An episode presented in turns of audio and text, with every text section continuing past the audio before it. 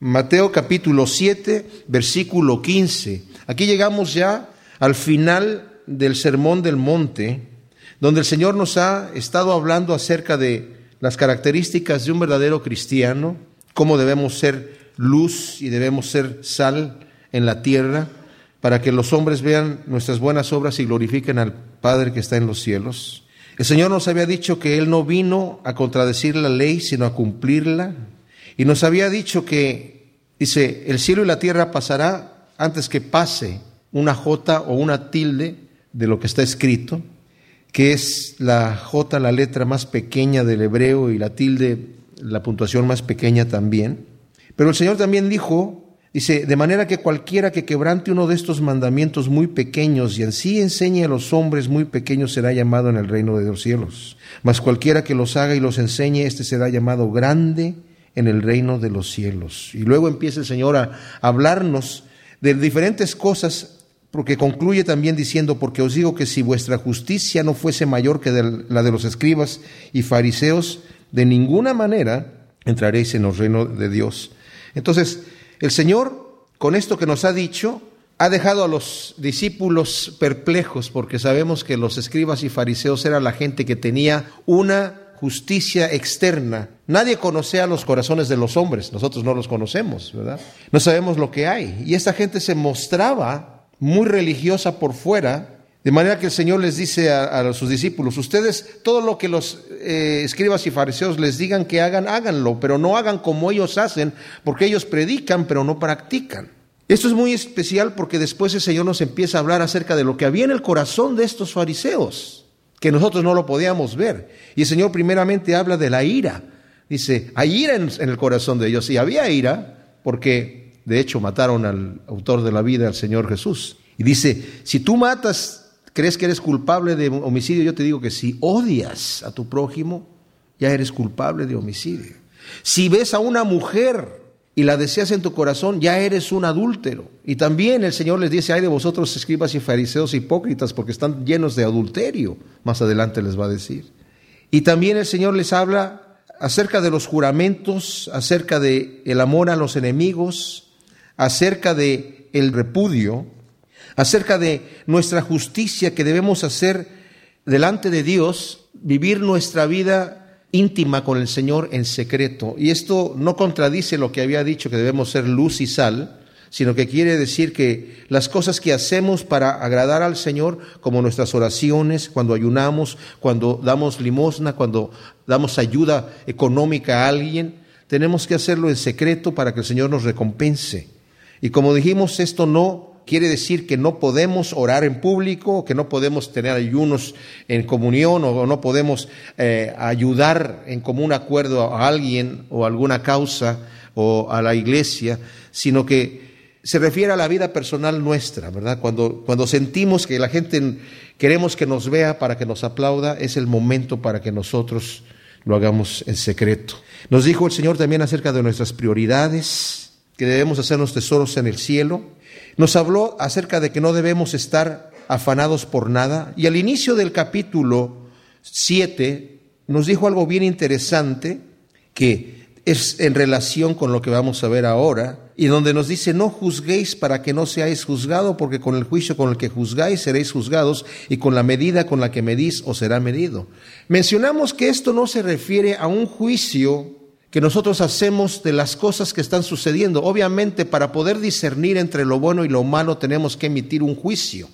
Porque aquí mismo el Señor cuando nos habla de esto dice, no deis lo santo a los perros ni echéis vuestras perlas delante de los cerdos, no sea que las pisoteen y se vuelvan y os despedacen. Y esto quiere decir que yo para poder discernir a quienes está refiriendo aquí el Señor obviamente son personas, no animales. Es un lenguaje muy duro, muy fuerte, pero se está refiriendo a gente que que nos va a destruir, gente que no va a recibir el mensaje. Y para eso necesitamos emitir un juicio, nosotros necesitamos discernir, ah, hablarle de Cristo a las personas que tienen oído para oír nada más. A veces erróneamente hemos querido, ah, en algunas ocasiones, tratar de meterle el Evangelio a la persona a la fuerza y no le puede entrar el Evangelio a la fuerza a nadie.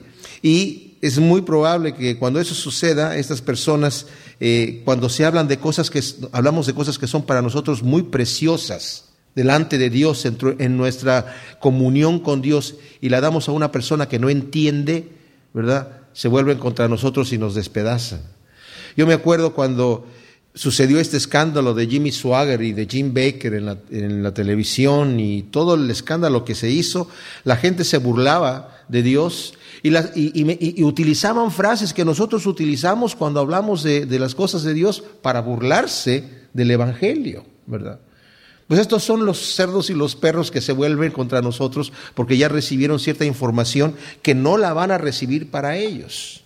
Y aquí nos empieza a decir, el Señor ya nos dijo que debemos entrar por la puerta estrecha porque la ancha es la puerta y espacioso el camino que lleva a la perdición. O sea, la gente que vive su vida como quiera anda en el camino ancho. Pero nosotros tenemos un, camino estricto. Y, y, hay gente que nos critica como cristianos diciéndoles ustedes son muy cerrados. Pero imagínense ustedes que en ese momento entraran aquí algunos insectos venenosos, algunas arañas, eh, que nos piquen y son mortales. Y de repente entra un médico y dice, ok señores, no se preocupen, que no se alarmen, aquí tengo el antídoto contra el veneno de la araña que les acaba de picar. Y nosotros podemos decir, bueno, pero hay, hay otro antídoto. No, este es el único antídoto. Bueno, pues esto está muy cerrado. ¿Cómo es un solo antídoto para el veneno? Es que esa es la realidad de la cosa. Entonces, el Señor dice, no hay otro camino. Nadie va al Padre si no viene por Cristo. Y la gente nos dice que somos cerrados. Bueno, somos cerrados porque la puerta es angosta y el, el camino también es estrecho. Entonces, muy fácilmente podemos desviarnos y salirnos del camino cuando no caminamos como Cristo nos dice. Y estas son cosas importantes para nosotros.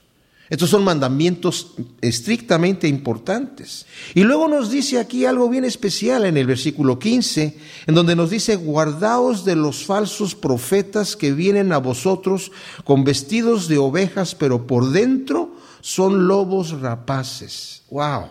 ¿Qué son estos falsos profetas? Bueno, hay dos formas de ver este asunto. Como dije yo la vez pasada en el estudio anterior, hay gente que dice todos los caminos llevan a Roma. O sea, tú andas buscando a Dios, bueno, no andas buscando en tu manera, en tu religión. Obviamente Dios va a entender que tu deseo es buscar a Dios y tú lo andas buscando en una religión que tal es equivocada, pero bueno, Dios entiende. Pero la cosa no es así. Esos son falsos profetas. Los que me están diciendo a mí que yo puedo llegar al Señor por otro camino. Son falsos maestros que vienen vestidos de ovejas, o sea, vienen haciéndose pasar como que son igual que yo, pero son lobos rapaces. ¿Y qué hace un lobo con una oveja? La devora. Entonces, el lobo que viene vestido de oveja viene para herir a la oveja. También son falsos profetas aquellos que no necesariamente que estén profetizando profecías falsas. Es cualquier persona que abre la boca y dice que está hablando de parte de Dios, obviamente, que está dando un mensaje de parte de Dios. Aquellos que nos dicen que podemos entrar al reino de los cielos no necesariamente a través de Jesucristo, sino a través tal vez de nuestras buenas obras. Tal vez si nos portamos muy bien y hacemos muy buenas obras, vamos a entrar en el reino de los cielos. ¿Saben? E, existe hoy un movimiento que se llama la iglesia emergente.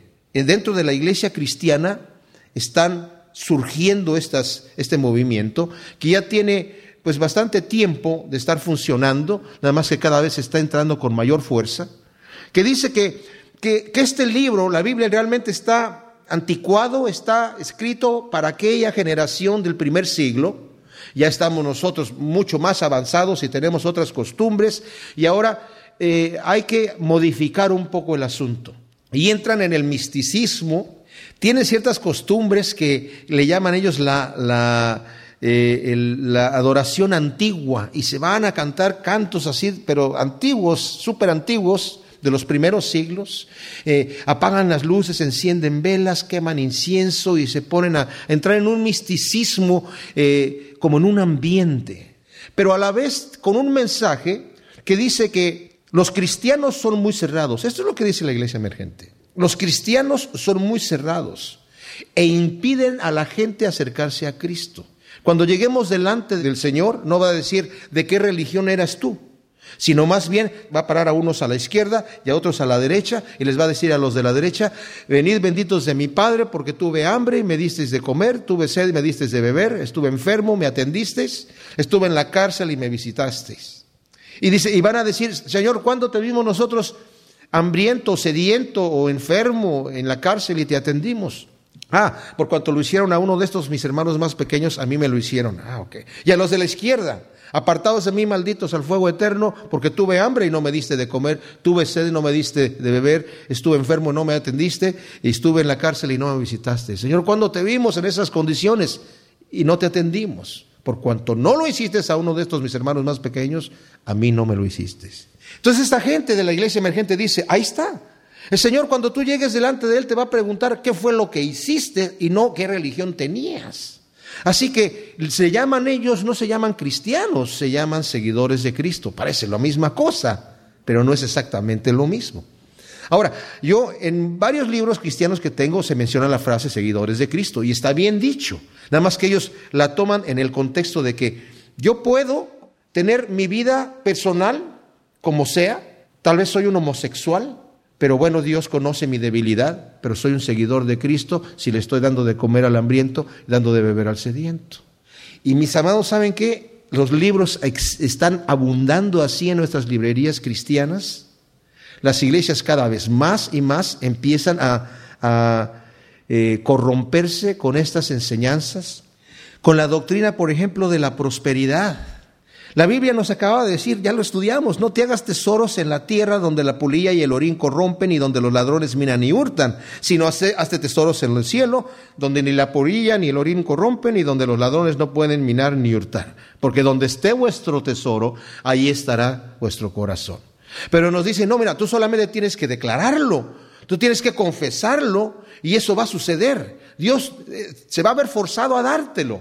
¿Se imaginan ustedes?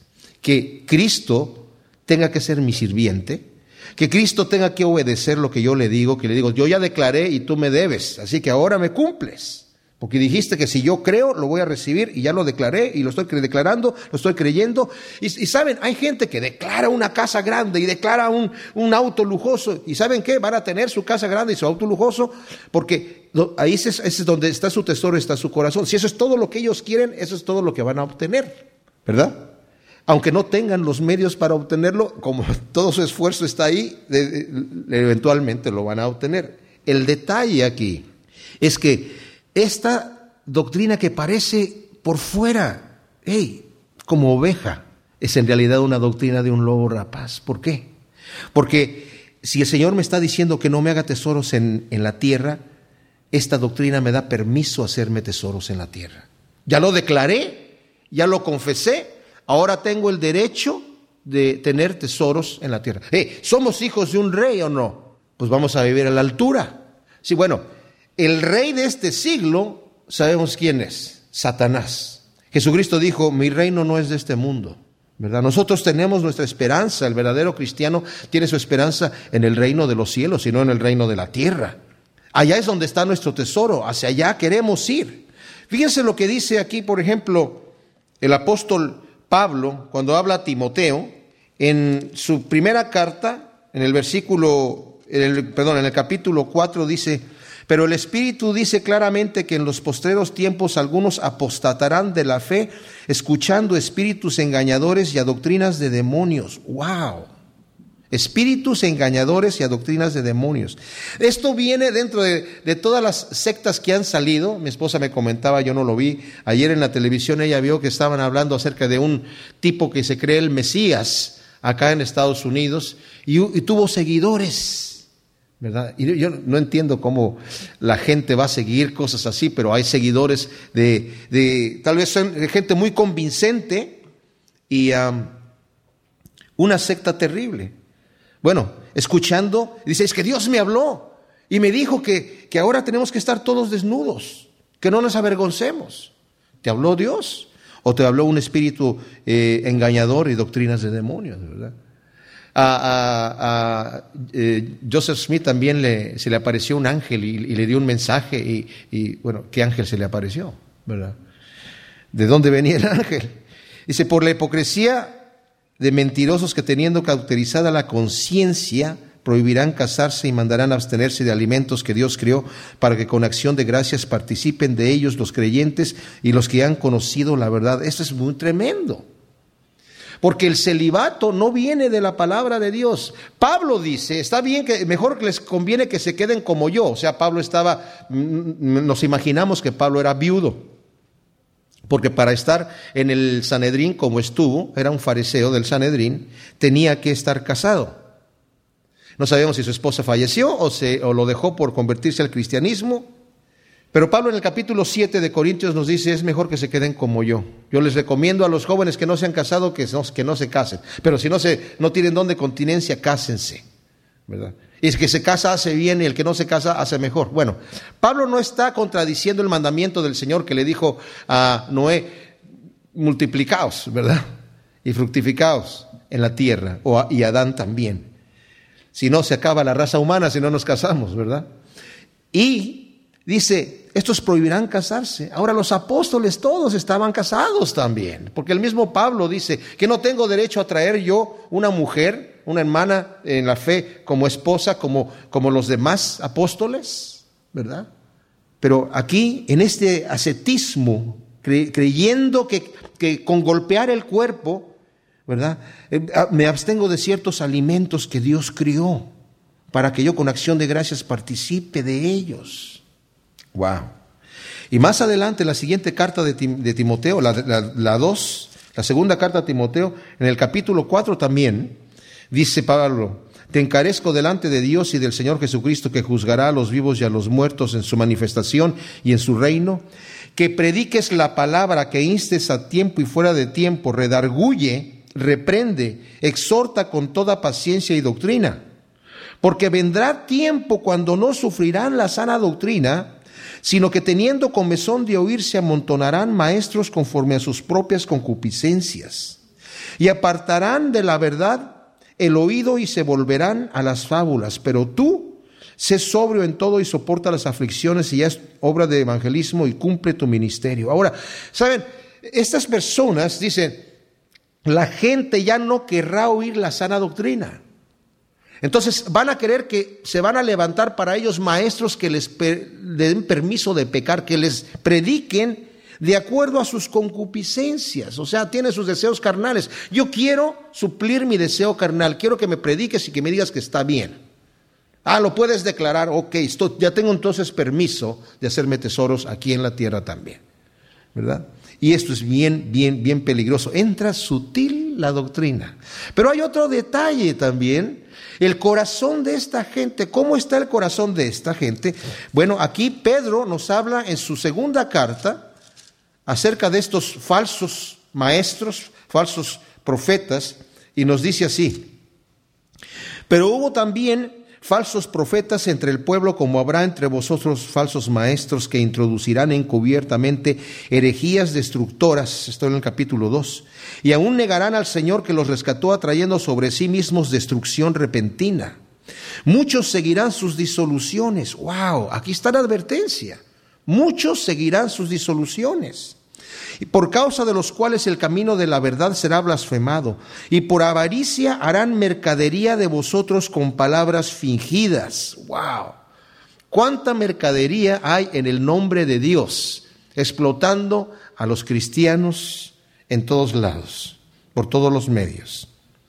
Sobre los tales ya de largo tiempo la condenación no se tarda y su perdición no se duerme, porque si Dios no perdonó a los ángeles que pecaron, sino que arrojándolos al infierno los entregó a prisiones de oscuridad para ser reservados a juicio, y no perdonó al mundo antiguo, sino que guardó a Noé, pregonero de justicia, con otras siete personas trayendo el diluvio sobre el mundo de los impíos. Y si condenó por destrucción a las ciudades de Sodoma y Gomorra, reduciéndolas a ceniza y poniéndolas de ejemplo a los que habían de vivir impíamente, y libró al justo Lot, abrumado por la nefanda conducta de los malvados, porque este justo que moraba entre ellos afligía cada día su alma justa, viendo y oyendo los hechos inicuos de ellos. Sabe el Señor librar de tentación a los piadosos y reservar a los injustos para ser castigados en el día del juicio. Y mayormente aquellos que, siguiendo la carne, vuelve a hablar de estos falsos, Andan en concupiscencia e inmundicia y desprecian el señorío. Atrevidos, contumaces, no deben decir mal de las potestades superiores, mientras que los ángeles, que son mayores en fuerza y en potencia, no pronuncian juicio de maldición contra ellas delante del Señor. Pero estos, hablando mal de cosas que no entienden, como animales irracionales nacidos para presa y destrucción, perecerán en su propia perdición. Wow.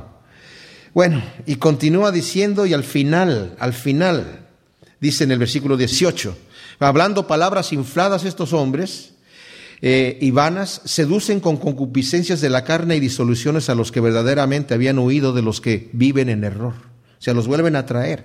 Les prometen libertad y son ellos mismos esclavos de corrupción porque el que es vencido por alguno es hecho esclavo del que lo venció. Ciertamente, si habiéndose ellos escapado de las contaminaciones del mundo por el conocimiento del Señor y Salvador Jesucristo, enredándose otra vez en ellas, son vencidos y su postrer estado viene a ser peor que el primero, porque mejor les hubiera sido no haber conocido el camino de la justicia, que después de haberlo conocido volverse atrás del santo mandamiento que les fue dado.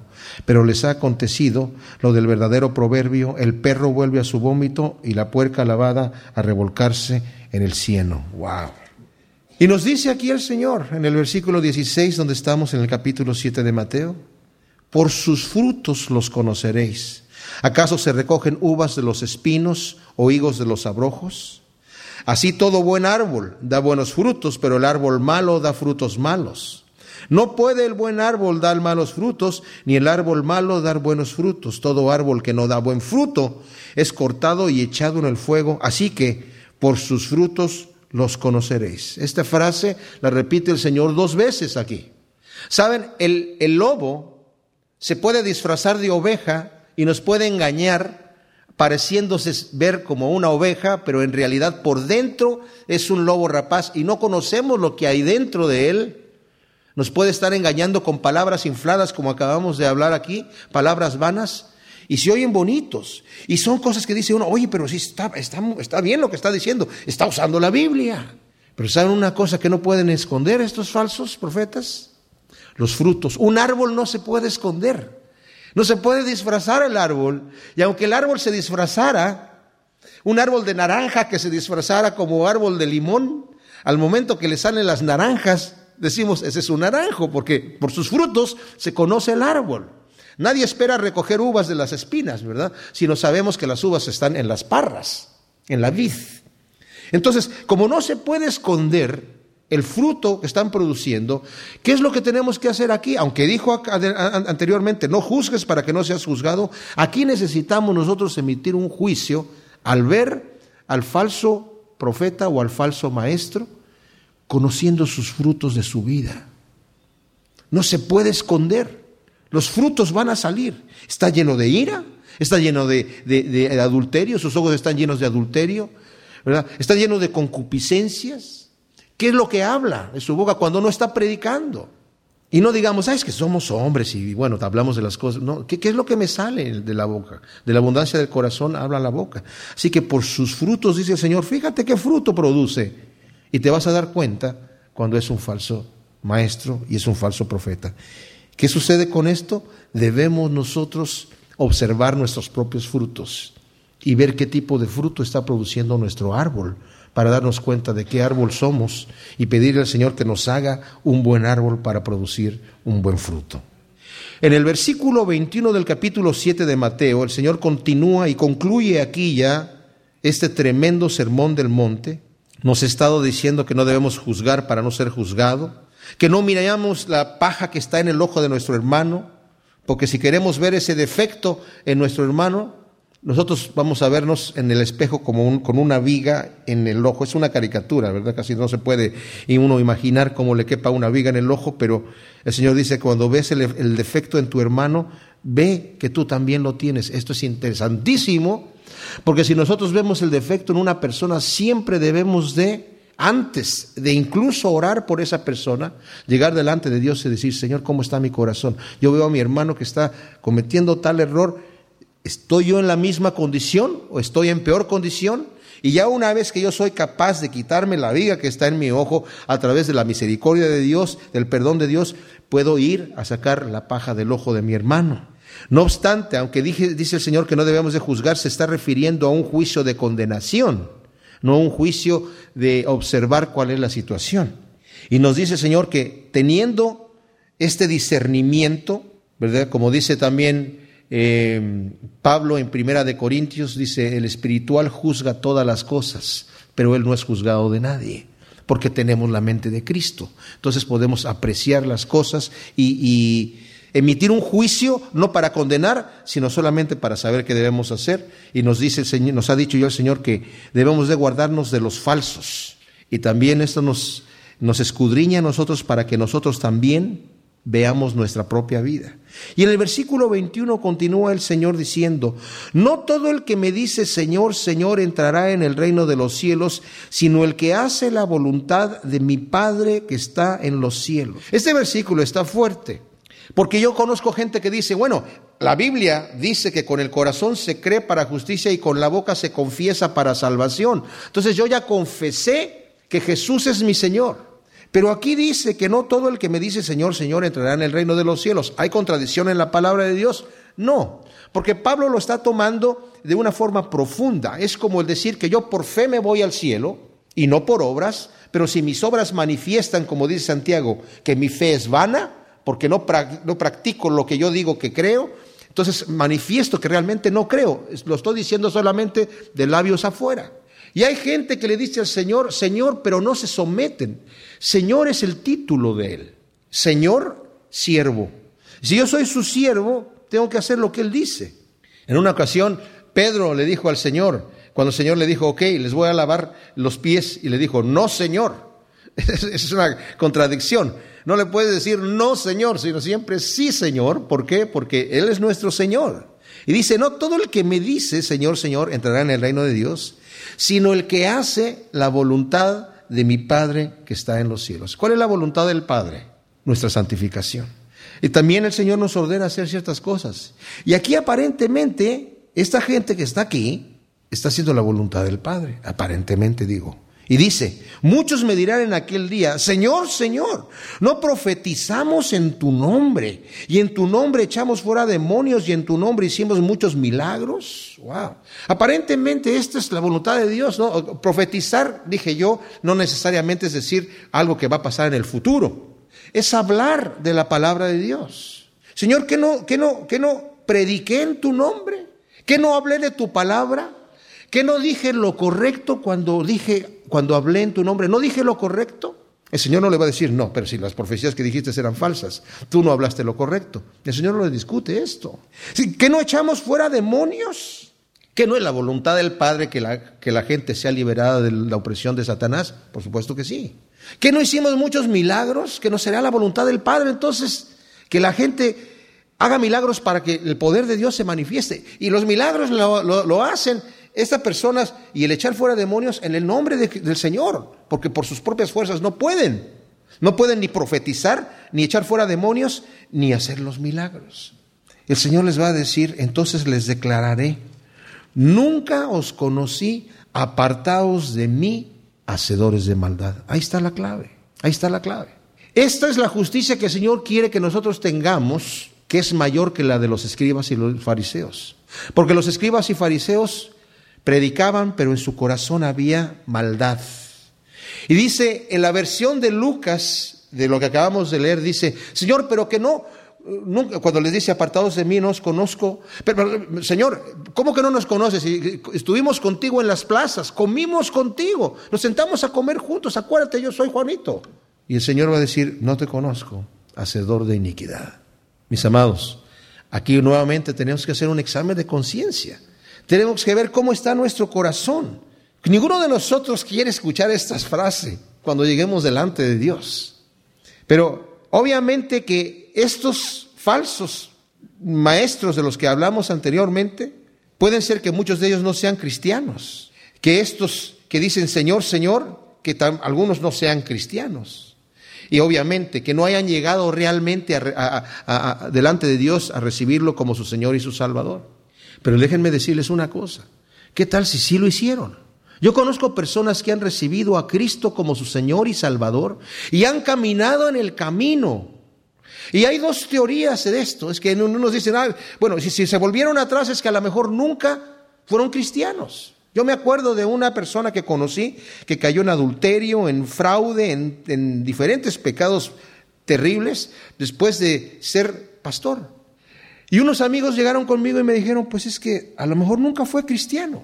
Yo me quedé pensando, entonces, ¿cómo sabe uno cuando es cristiano? Porque él pensaba que era cristiano cuando aceptó a Cristo como su Señor y Salvador, cuando empezó a trabajar en la obra del ministerio, cuando empezó a enseñar la palabra de Dios y enseñaba bien y trabajaba duro y hacía muchas cosas para el Señor. ¿Cómo? Él, pensaba que era cristiano. Pero además, de repente se apartó del camino, empezó a dejar que un pecado entrara en su vida, lo empezó a consentir, lo empezó a retener.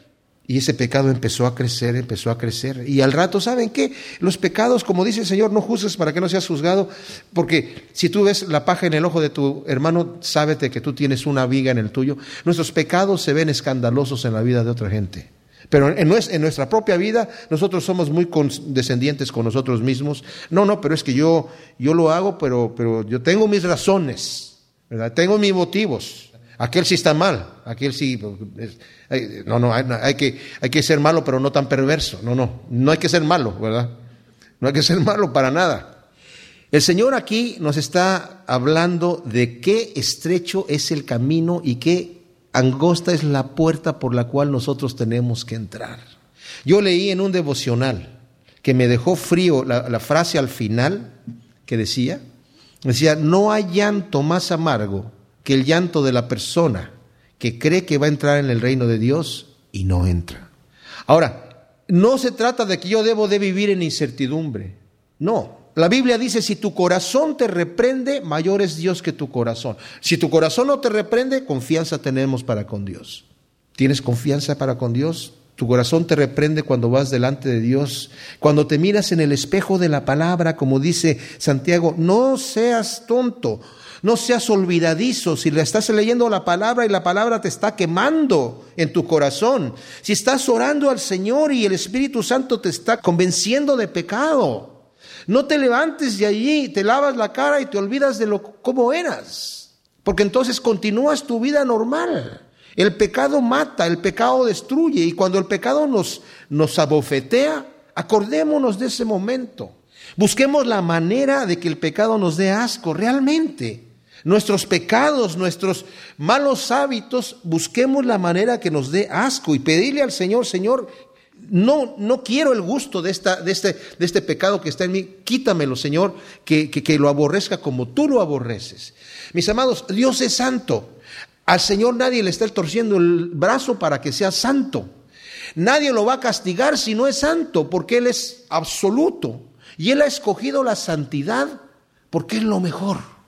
Pidámosle al Señor que nos dé la mente de Cristo para que nosotros podamos entender la maldad de nosotros y podamos decir, Señor, quítame todo esto que me hace daño, porque no quiero vivir en la carne. No quiero llegar aquel día y escuchar, apártate de mí, hacedor de maldad, después de todo lo que he hecho por ti, Señor. Tenemos que tener seguridad de nuestra salvación, no en una doctrina, sino en nuestro corazón, en nuestra conciencia, en nuestra fe una fe viva y activa delante de Dios. Eso es lo que nos va a mantener. yo siempre yo me acuerdo cuando yo recién me convertí, ¿cuál es la clave? Yo oía de repente la llave del éxito en la vida, yo porque yo decía, y Señor, está duro, está duro ser cristiano. Y yo me sentía como que estaba subiendo así con mucho trabajo. Y cuando llegaba la, la palabra de la, aquí está la clave inmediatamente, a ver, ¿qué va a decir? Y nunca había una clave, realmente. ¿Saben cuál es la clave? La clave es que yo esté orando al Señor, buscando, dice el Señor, velad y orad para que no entréis en tentación. Cuando viene la tentación es el momento de orar. Es el momento de... Y ese es el momento que menos sentimos acercarnos a Dios. Es más, viene la tentación y si, estamos cantando una canción cristiana, mejor nos ponemos a cantar una canción secular para, para no pensar en Dios. Porque pensando en Dios, estando en comunión con Dios, ¿cómo vas a poder entrar en tentación? No se puede. Si el Espíritu Santo te está llenando en ese momento y está, tú sientes la presencia de Dios en tu corazón, la tentación no te puede tocar. Entonces el Señor nos ha dicho, el Señor le dijo a Caín, el pecado está a la puerta para acecharte a Caín. Tú has hecho mal, por eso no has recibido tu ofrenda. Y la palabra que se utiliza ahí, que está al acecho, es como si una, una fiera rabiosa, un león o un oso está afuera de la puerta para que el momento que yo salga, ¡pum!, atacarme. El pecado está a la puerta, dice, pero tú te enseñoreas de él si quieres. Tienes control del pecado. Pero el pecado siempre va a estar allí acechando.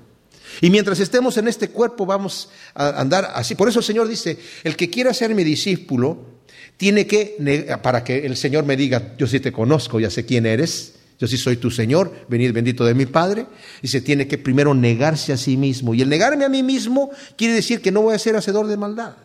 Toma tu cruz, ese instrumento de tortura y de muerte constante, para que crucifiques ahí al hombre que se quiere levantar delante de Dios y entonces me puedes seguir. En el versículo 24 dice, cualquiera pues que me oye estas palabras y las hace, le compararé a un hombre prudente que edificó su casa sobre la roca. Descendió lluvia y vinieron ríos y soplaron vientos y golpearon contra aquella casa y no cayó porque estaba fundada sobre la roca. Pero cualquiera que me oye estas palabras y no las hace, le compararé a un hombre insensato que edificó su casa sobre la arena. Y descendió lluvia y vinieron ríos y soplaron vientos y dieron con ímpetu contra aquella casa y cayó y fue grande su ruina. Ahora, aquí está hablando el Señor del cimiento que tiene que tener la casa que estamos construyendo. La casa siendo en este caso nuestra vida, lo que nos mantiene eh, protegidos o de pie. Aquí el Señor nos está diciendo un detalle que no todo el mundo espera, que van a venir ríos, que van a soplar vientos y van a venir tempestades. Va a haber momentos en mi vida de tragedias, tragedias fuertes. Pero para que yo me pueda sostener de en pie, tengo que tener un fundamento firme. Porque les digo una cosa, la casa, las dos casas estas que están aquí, tal vez se ven iguales por fuera. Las ve uno por fuera y dice, ah, mira qué bonita casa y está ahí. Porque uno no ve lo que está abajo. El cimiento no se ve. Hasta que viene, ¿cuándo es cuando se manifiesta esto? Hasta que viene la prueba, hasta que viene el problema, hasta que viene la tragedia. La persona que está fundada sobre la roca es la que se mantiene. ¿Y cuál es la roca? La roca es Cristo. Estamos fundados no sobre nuestra bondad personal, porque no somos buenos. El mismo apóstol Pablo, o sea, yo, me, maravillo del apóstol Pablo, porque el apóstol Pablo es una de las pocas personas que se atreven a decir ser imitadores de mí como yo soy de Cristo. Yo no me atrevo a decirle a alguien ser imitador de mí, porque eh, mi esposa me conoce y sabe que yo no soy perfecto, tengo muchísimas imperfecciones. Pero Pablo sí, se atrevía a decir. Y yo admiro eso, yo quiero llegar a decirlo, yo quiero llegar a poder decir, sed imitadores de mí como yo de Cristo. Pero el mismo Pablo que decía, sed imitadores de mí como yo de Cristo, dice, Cristo vino a salvar a los pecadores de los cuales yo soy el primero, que quiere decir yo soy el peor. Porque Pablo se conocía como el Pablo, yo, yo Pablo, soy un pecador, soy el peor pecador. Y por eso tengo que estar crucificado con Cristo en la cruz. Por eso ya no quiero vivir yo, sino quiero que Cristo viva en mí, que Jesucristo sea el que, el que obre a través de mí. Entonces sí me va a decir en aquel día, claro que te conozco. Porque entonces cuando obra el Señor en mi vida, yo no puedo ser hacedor de maldad, porque estoy haciendo lo que el Señor me dice. Miren, esto lo he hecho en otras ocasiones, pero lo quiero hacer en este momento para que veamos cómo debemos de vivir nosotros, cuál debe ser nuestro carácter dentro de las cosas que el Señor ha hecho en mi vida, ¿verdad? Y de las cosas que se tienen que manifestar en mi vida, de la luz que yo voy a irradiar afuera, de la sal que yo voy a hacer, tengo que tener el fruto del Espíritu que me dice Gálatas que es el amor. Pero fíjense lo que dice eh, Pablo en Corintios capítulo 13, dice, el amor, este amor que yo debo tener, que es el fruto del Espíritu, es sufrido, es benigno, el amor no tiene envidia, el amor no es jactancioso y no se envanece, no hace nada indebido, no busca lo suyo, no se irrita, no guarda rencor, no se goza de la injusticia, mas se goza de la verdad, todo lo sufre, todo lo cree, todo lo espera y todo lo soporta. Cuando lo leemos así, parece muy etéreo, parece algo, ay, qué bonito un poema. Mucha gente lo tiene colgado en su casa en un cuadrito y qué bonito el amor, mira el amor como es, ah, qué bonito. Pero en realidad esta es la característica de un cristiano. Y para que veamos cómo se personifica esto, en la persona de Cristo vamos a quitar la palabra amor y vamos a ponerle Jesucristo y vamos a leerlo. Y dice, Jesucristo es sufrido, Jesucristo es benigno, Jesucristo no tiene envidia, Jesucristo no es actancioso y no se envanece, Jesucristo no hace nada indebido y no busca lo suyo, Jesucristo no se irrita, no guarda rencor. Jesucristo no se goza de la injusticia, mas se goza de la verdad. Jesucristo todo lo sufre, Él todo lo cree, Él todo lo espera y Él todo lo soporta. Y Jesucristo nunca deja de ser perfecto. Nosotros si ponemos nuestro nombre ahí, yo no lo puedo leer con mi nombre ahí, porque no, no califico, pero debo de calificar, debo de poder calificar. Y de eso se trata el hacer mi casa sobre la roca. Dice Pablo que en aquel día que estemos delante del Señor, cada uno va a traer su obra delante del Señor y van a ser probadas por fuego. O sea que ahí también van a venir tormentas, ¿verdad? Al momento de probar nuestra obra. Y aquel que haya eh, tenido obras de hojarasca, de madera, pues se van a quemar. Pero el que tenga obras de, plata, de oro, de piedras preciosas, se van a mantener. Depende de lo que hay en mi corazón. Entonces el Señor dice aquí un detalle importante, una palabra clave, el que oye estas palabras y las hace. O sea, no es suficiente oír las palabras, no es suficiente escuchar el mensaje, no es suficiente que yo llegue y me siente y escuche y diga, qué bonito, me gustó lo que está predicando. Wow, el Señor, por ejemplo, fíjense, a su pueblo Israel les dice aquí en Ezequiel, en el capítulo 33, versículo 30, y dice, tú hijo de hombre, los hijos de tu pueblo se mofan de ti junto a las paredes de las puertas de las casas. Y habla el uno con el otro, cada uno con su hermano, diciendo, venid ahora y oíd qué palabra viene de Jehová. Fíjense. Y luego dice, y vendrán a ti como viene el pueblo y estarán delante de ti como pueblo mío y oirán tus palabras y no las pondrán por obra. Antes hacen halagos con sus bocas y el corazón de ellos anda en pos de su avaricia. He aquí, que tú eres a ellos como cantor de amores, o sea, les gusta oír tu voz, hermoso de voz y que canta bien, y oirán tus palabras, pero no las pondrán por obra. Wow. Herodes, dice la escritura que le gustaba tener a Juan el Bautista ahí, cuando lo tomó preso, lo mandaba a llamar para que hablara con él. Y lo escuchaba Herodes, dice, y lo escuchaba de buena gana, pero no ponía por obra lo que le decía eh, Juan, Juan Bautista Herodes, ¿verdad? ¿De qué le servía? Aquí nos está diciendo que si yo escucho las palabras, si las pongo por obra, voy a ser el hombre prudente, pero el que no las pone por obra, puede ser una persona que no ha llegado al conocimiento de Cristo Jesús, pero que ha oído el mensaje del Evangelio. Sobre todo aquí en Estados Unidos, ¿cuántas personas conocen partes de la Biblia? Yo cuando empecé a leer la Biblia por primera vez que me encontré tirada allí en mi casa, que alguien la olvidó, Nunca había leído la Biblia y cuando la leí me enamoré del Señor y dije, yo, yo no sabía estas cosas jamás. Yo pensé, cualquiera que lea esto se va a convertir a Cristo. Y les prediqué a mis amigos y la mayoría no quisieron recibir.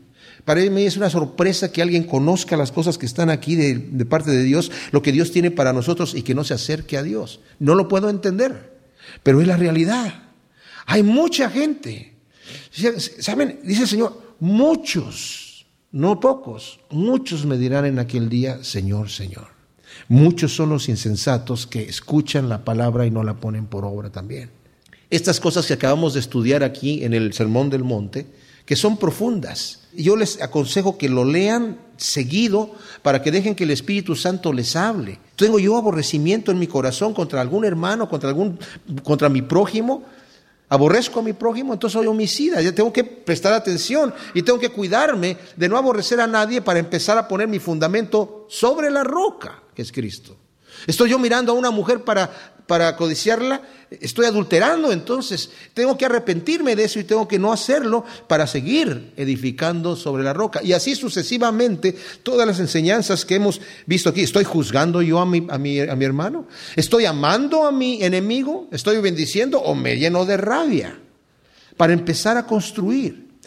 ¿Qué sucede cuando yo ya he construido una construcción sólida sobre la roca? Mis amados, es una gran bendición. Y eso está aquí en Romanos capítulo 8, cuando nuestra construcción es sólida. Podemos decir, como dice el apóstol Pablo, ¿quién nos separará del amor de Cristo? Mi construcción está sólida. Estoy sobre Cristo. Aquí vienen los ríos, aquí vienen los vientos, aquí vienen las tempestades. Tribulación, angustia o persecución o hambre o desnudez o peligro o muerte.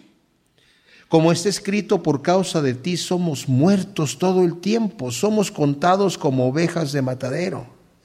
Cuando nuestra construcción está sólida, cuando vienen las tragedias, sea cual fuere la tragedia, no vamos a caer, vamos a estar firmes. Y aquí dice, antes en todas estas cosas somos más que vencedores, ¿por quién? Por medio de aquel que nos amó. O sea, somos más que vencedores no porque somos muy espirituales, somos más que vencedores porque estamos fundados sobre la roca. ¿Qué es lo que defiende a la casa de caerse? La roca. ¿Y cuál es la roca?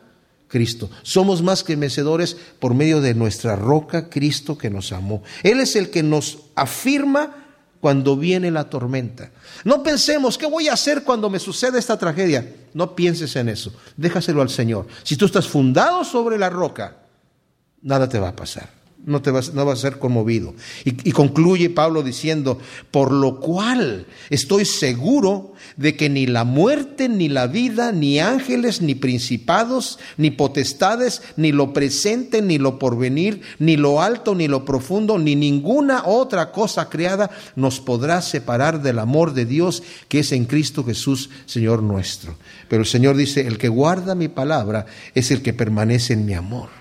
Y eso es lo que se trata aquí, en guardar la palabra, en escuchar la palabra del Señor y ponerla por obra. Cuando terminó Jesús estas palabras, la gente se admiraba de su doctrina porque les enseñaba como quien tiene autoridad y no como los escribas. Los escribas no tomaban la responsabilidad, decían, el, el rabino fulano dice tal cosa, el rabino eh, Samaí dice lo siguiente, el, el, rabino Jalel dijo aquello, pero no, nunca daban su opinión y el Señor decía, oíste que fue dicho, pero yo os digo. O sea, hablaba con autoridad y esto sorprendía a la gente. Gracias te damos, Padre, por tu palabra. Te pedimos, Señor, ciertamente que la siembres en nuestro corazón como en buena tierra y podamos, Señor, poner por obra las cosas que hemos escuchado en tu palabra, Señor, y fundar nuestra casa sobre la roca en el nombre de Cristo Jesús. Amén.